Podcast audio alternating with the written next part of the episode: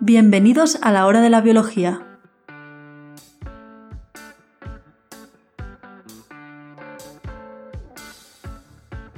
Buenas, bienvenidos al nuevo podcast La hora de la biología. En este podcast trataremos de comunicar de manera amena resultados científicos del campo de la biología. Pretendemos divulgar los últimos avances de la biología, pero también trataremos temas con cierta antigüedad siempre que nos parezcan interesantes. En un principio se trata de un podcast semanal, donde unos cuantos jóvenes investigadores nos reuniremos para comentar diferentes publicaciones científicas.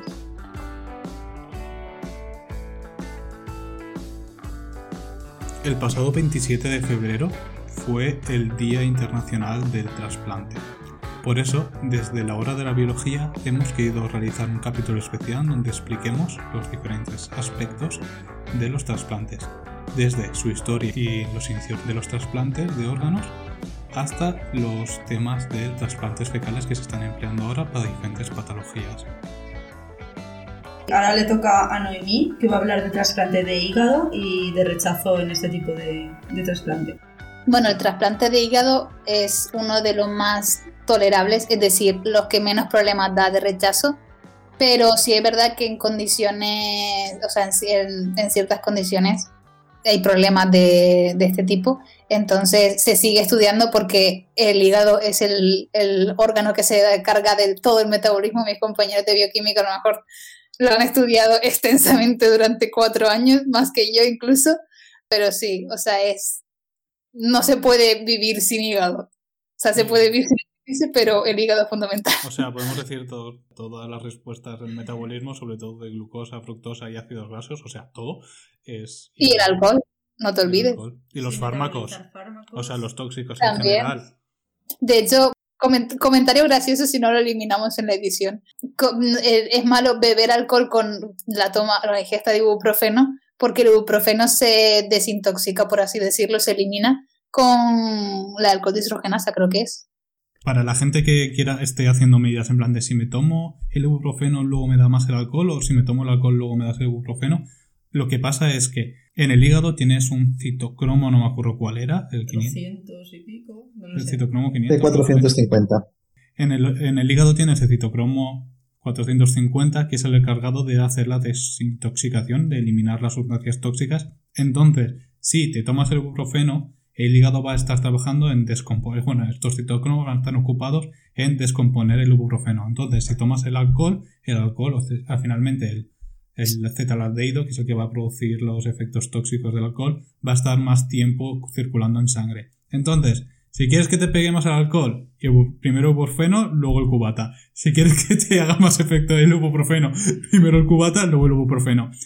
Por fin, todo esto es va en coña, o sea, sí que es verdad lo que pasa, pero no lo hagáis porque aún vais a conseguir tener una coma etílico y no, eso no lo queremos. ¡Viva el vino! Sí, cansar, cansar el hígado nunca es bueno. Sí, lo, lo, que pasa básicamente es que el hígado tiene una serie de recursos para detoxificar y si le dices que detoxifique mucho a la vez, pues no puede. Básicamente gasta eh, glutationes, creo que es lo que gasta para una de las de lo que gasta para detoxificar, uno para eh, oxidación y reducción. Sí, al final Bueno, si se le gasta. Capítulo solo del hígado. Sí, al final luego lo que va a pasar es que vas a tener una descompensación en los equilibrios NAT, NADP+, NADPH, vas a tener mucho más poder reductor del que necesitas y ese poder reductor se va a utilizar, se va a para restaurar el equilibrio mediante la síntesis de ácidos grasos. Vas que- a acabar con cirrosis y, Y hígado graso y... Y vas a acabar con el hígado como un pato para paté. Mm, Bueno, me voy a seguir con mi trasplante de hígado. Previo a comenzar, también he de decir que si están interesados en, en un análisis más profundo del análisis de la trasplante de hígado y de, de su relación con el sistema inmune, les recomiendo leer el paper. Y también para aprender, ahí viene la hipocresía de la ciencia, pero, pero también lo recomiendo para aprender los marcadores mayormente utilizados para di- distintos tipos celulares. Por ejemplo, FOXP3 fue para los T-Rex o cosas así. O sea, está bien explicado. Has dicho T-Rex, supongo que refiriéndote a T-reguladores, pero me parece más que Sí. te estás refiriendo al T-Rex. O sea, pues el Fox Spec 3 es un marcador, un marcador específico del T-Rex. O sea, lo Tengo que que- escribir- si tengo que escribir una review, creo que voy a Sí. poner dinosaurio en la célula, ¿sabes? No lo había pensado nunca. Gracias a los estudios que se realizaron en Parque Jurásico hemos podido descubrir que sí es un factor transcripcional único de los T-Rex. No está en los broncosaurios, por ejemplo. Vale. Cosas de decir de trasplante de hígado es lo que ya comenté, que es bastante em, tolerogénico, pero también influyen, eh, o se está también intentando el uso de marcadores eh, clínicos para decir previo a, o sea, yo creo que una parte importante de los trasplantes es la prevención, es decir, antes de que te trasplantemos saber si vas a hacer o no, presentar rechazo o no. En el trasplante de hígado, por ejemplo, tenemos dos tipos, que esto yo creo que todo el mundo también lo, lo habrá oído al menos. Eh, trasplante vivo, que se dice que es que te cortan una parte del hígado, la que esté mal, y, te, y te ponen otra de otro paciente. No te, digamos, no te quitan todo el órgano y te ponen todo el órgano, sino que eliminan una parte, la que esté mal o la que se vea fallida, y luego te recomponen. Y como el hígado tiene fácil capacidad de regeneración, eh, a las 3, 4 semanas normalmente ya tiene ese tamaño normal. Obviamente durante todo este proceso, tanto el, el trasplante de este caso como el trasplante del otro, que es que digamos que tienes cirrosis, tienes hepatitis B, C, lo que sea, te quitan todo el hígado y te ponen otro de una persona fallecida. En ambos procesos, incluido, en- en- como ya ha comentado también Lena, es muy importante el tratamiento de inmunosupresores. Tengamos en cuenta de que para empezar te están abriendo en canal, o sea que va a haber bacterias de por medio, aunque por muy estéril que esté el, el quirófano. O sea, supongo que lo que intentarás es que la esterilidad sea máxima en este tipo de procesos porque sabes que después vas a poner inmunosupresores. Sí, Sí, hay quirófanos especiales para eso en muchos hospitales. Los que se ven con la pantalla, esa que... y- y- también se está intentando hacerlo lo menos invasivo posible. Ejemplo, una pequeña heridita en...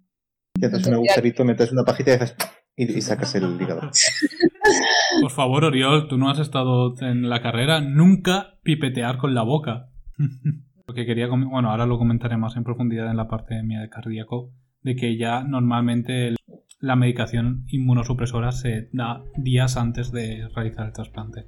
Estás preparando el cuerpo a, o sea, inactivando todo ya antes de...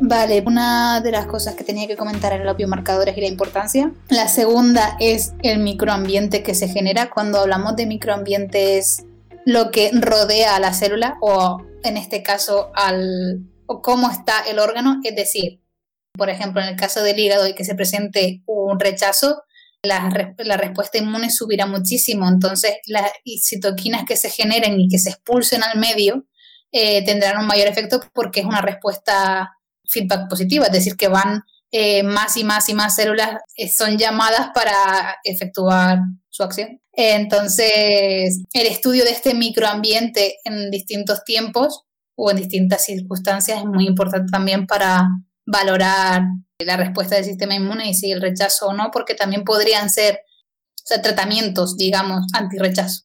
Sí, o sea, por ejemplo, o sea, supongo que después de que sea eh, del trasplante, o sea, puedes hacer diversos tipos de pruebas. O sea, y lo que tú estás diciendo de, por ejemplo, ver las citoquinas, de esta manera puedes saber si tienes una respuesta de rechazo aguda mediado por linfocitos T helper o T citotóxicos para poder actuar cambiando igual el tratamiento, por ejemplo, con un monoclonal que para eh, la destrucción de este tipo de, de linfos que son los que están actuando. Sí, me refería a eso, pero por ahora todo esto está en fase eh, de estudio. O sea, no, no creo que se lleve a la clínica, al menos en hígado. Y tampoco creo que tam- creo que sería como una medida adicional. No, no es el tratamiento. Sería como, digamos, un adyuvante o algo así que te ayuda a la. Entonces, células que intervienen mucho en y que están mucho en estudio en el trasplante de hígado, bueno, más bien en el rechazo, son las células dendríticas, que son las presentadoras de antígenos, que ya lo comentó mi compañera Elena, macrófagos residentes, porque al final son los que también eh, están ya en el tejido, entonces digamos que están preparados para la acción, son los primeros que actúan, esos dos tipos celulares, y luego sí que está con las células presentadoras de antígeno la llamada a las células T, etcétera, ya empieza la cascada, ¿no? Entonces, lo que se está intentando en el, en el trasplante de hígado son células dendríticas reguladoras, es decir, lo que se hace es una semana antes del trasplante se inyectan este tipo de células dendríticas reguladoras para evitar ese, ese pico de actuación, entonces ya evitas la cascada, o sea, no estás llamando, digamos, a las células T. Y déjame mirar porque creo que ha habido un caso exitoso, pero no me acuerdo cuándo. Bueno, no, no sé la fecha, ¿vale? Pero sé que se hizo en la Universidad de Pittsburgh, si a alguien le interesa. Este primer tratamiento se, se, utilizó junto a los inmunosupresores, o sea, se le inyectó una semana antes del trasplante los inmunosupresores, que es lo que también comentaba Pablo antes, que es muy importante, los inmunosupresores previos a el trasplante, para, digamos así, se, es muy importante el, tratamiento previo para acomodar el sistema inmune y después también eh, la continuación durante un tiempo después. Entonces, una semana antes se inyectan este tipo de células.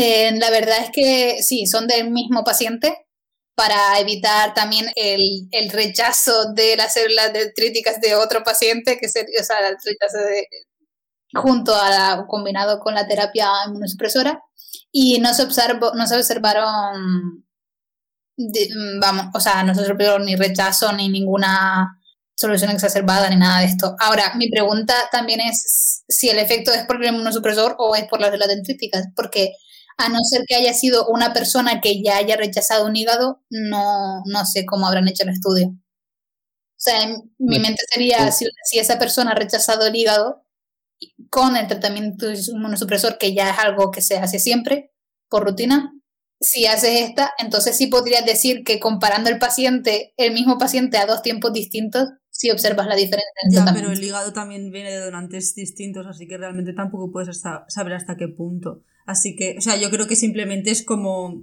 en cuanto a los síntomas que presenta el paciente y tal, igual ven que este tipo de terapia sí que es mejor eh, porque estás poniendo más o sea, como estás poniendo como otra barrera más al, al, rechazo, ¿sabes? Porque también cuando se dan fármacos inmunosupresores, normalmente también se combinan tres tipos de inmunosupresores, como he dicho antes, que también es como para poner más barreras, así que, o sea, supongo que es lo que está, lo que está pasando. Sí, supongo que, esto es simplemente la primera, era una prueba de concepto para ver si funcionaba y si no era negativo, sobre todo. Supongo que cuando se haga mucho, ya con... Sobre todo porque estás haciéndolo desde el principio de la cascada. O sea, mm. lo que estás evitando es, por ejemplo, lo que se suele hacer, que también ha comentado Elena, son las terapias de linfocitos T. Aquí estás evitando mm. el paso anterior incluso, o sea, que es mejor en ese sentido. Ni siquiera estás haciendo esa llamada. Que de momento la N es igual a 1, así que no, no se puede saber nada. Eso por lo que ha dicho Elena, de pues si los síntomas mejoran, pero tampoco puede ser casualidad, porque que esa persona se le siente mejor el trasplante. Yo supongo que cuando se haga más personas, sí que ya puedes comparar el tratamiento, el grupo tratamiento y el grupo control para decir, vale, pues sí que va mejor o no, va mejor. Pero con una N igual a uno tampoco se puede decir mucho, ¿no? Ya, a ver, también esto es como, digamos, algo que está llevando la clínica poco a poco, no, obviamente. Sí, obviamente. Bueno, también se ha aprobado la terapia de linfocitos T reguladora, que es la que es ampliamente conocida. Como dato, si quieren saberlo, les puedo decir la fecha de los trasplantes. En 1968 se hizo el primer trasplante entre cerdos. El primer trasplante eh, que se hizo, o sea, successful, eh, fue en 1963 pero hasta 1980, 80 o sea, en esa década, eh, no se sabía muy bien. Esto también es curioso, o sea, el primer trasplante eh, funcional fue en 1963, pero hasta 1880 no se tuvo en cuenta los mal porvenires del, del trasplante, es decir, ese rechazo, lo que sea, pero esto también pasa porque el, el, el hígado, como ya comenté, es, digamos, muy tolerable entonces, mm, han sucedido casos que incluso, a ver, ya por protocolo pones los inmunosupresores, pero antes, antes, antes, pues no se hacía. Entonces se ha dado caso de que aún así no se presentaba rechazo, incluso sin inmunosupresores. Ejemplos por el estilo también los iba a comentar ahora cuando hablemos de senotrasplantes, de que por ejemplo en la década de los 60 creo que era, mm, ahora no tengo la fecha enfrente, que se hacían trasplantes de, de testículos para rejuvenecer a los hombres y darle más potencia viril. Y lo, se hacían así, pero a lo loco, en plan de cortabas medio testículo o un testículo entero, se lo ponías directamente y ala para adelante. Y es como, no hay ningún problema, es una. Ya, porque justamente has tenido la suerte de que los testículos es un, es un tejido inmunoprivilegiado y no presenta ninguna respuesta inmune, pero qué necesidad. Otra cosa interesante, ya a lo mejor llevándolo un poco grave en terreno, pero en, en, en este review lo comentan, pero no lo dicen en extensión, estaría, o sea, de hecho a lo mejor lo hago para otro capítulo, sería coger un paper que hablase de, de cómo se comporta el sistema inmune a nivel basal en el hígado, en este caso. También esto es un poco complicado de estudiar porque, como, como ya hemos comentado, es un feedback positivo, es decir, que a nivel basal vas a tener muy, muy, muy, muy pocas células, o sea, los macrófagos residentes y un par de células dendríticas por ahí, pero detectar eso es muy complicado y, hacer análisis funcionales aún más, pero bueno, seguro que habrán hecho alguno, aunque de hecho lo comentaban así, y poder comparar cómo funciona el sistema inmune basal frente a, a esa respuesta inmune exacerbada, exacerbada. Y también estaría guay comparar eh, distintos órganos. o sea, de, de a ver cuál la respuesta del sistema inmune solo basal es más eh, reactiva o no, dependiendo del órgano. Depende de la exposición a, sí, claro, normal. Probablemente órganos que están preparados para actuar ya y otros que no, pero esa respuesta inmune basal estaría guay cuantificarla de alguna manera. Mm. Y dependiendo del órgano también puedes tener em, como especificidades o, o sea, como o sea, cosas particulares de algún tipo de tejidos o órganos. Eh, por ejemplo, em, o sea, en el intestino, eh, que se secreten anticuerpos al, al lumen del, del, intestino, eso es algo que es particular de ese tejido y o sea, igual puedes encontrar también cosas eh, particulares de, de diferentes órganos.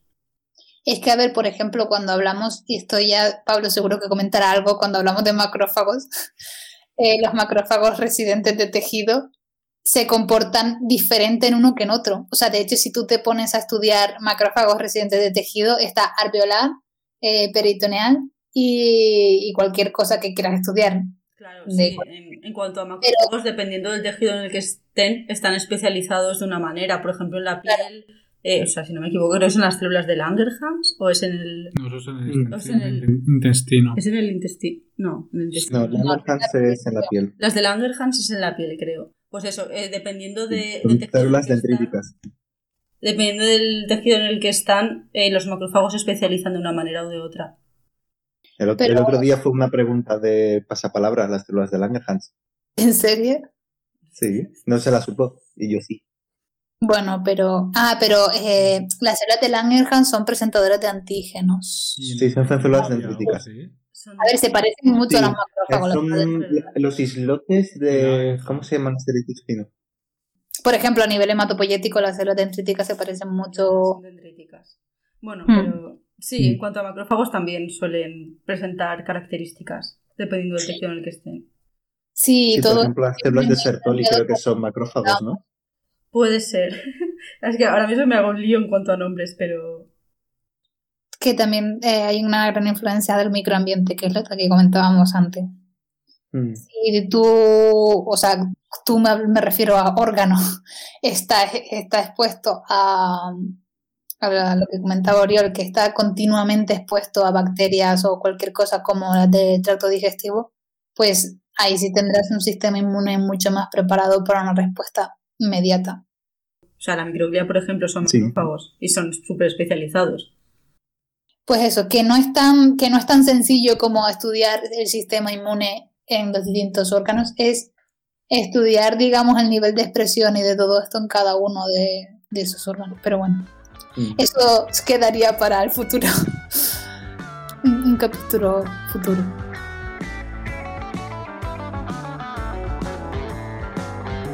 Y hasta aquí la primera parte del especial trasplantes.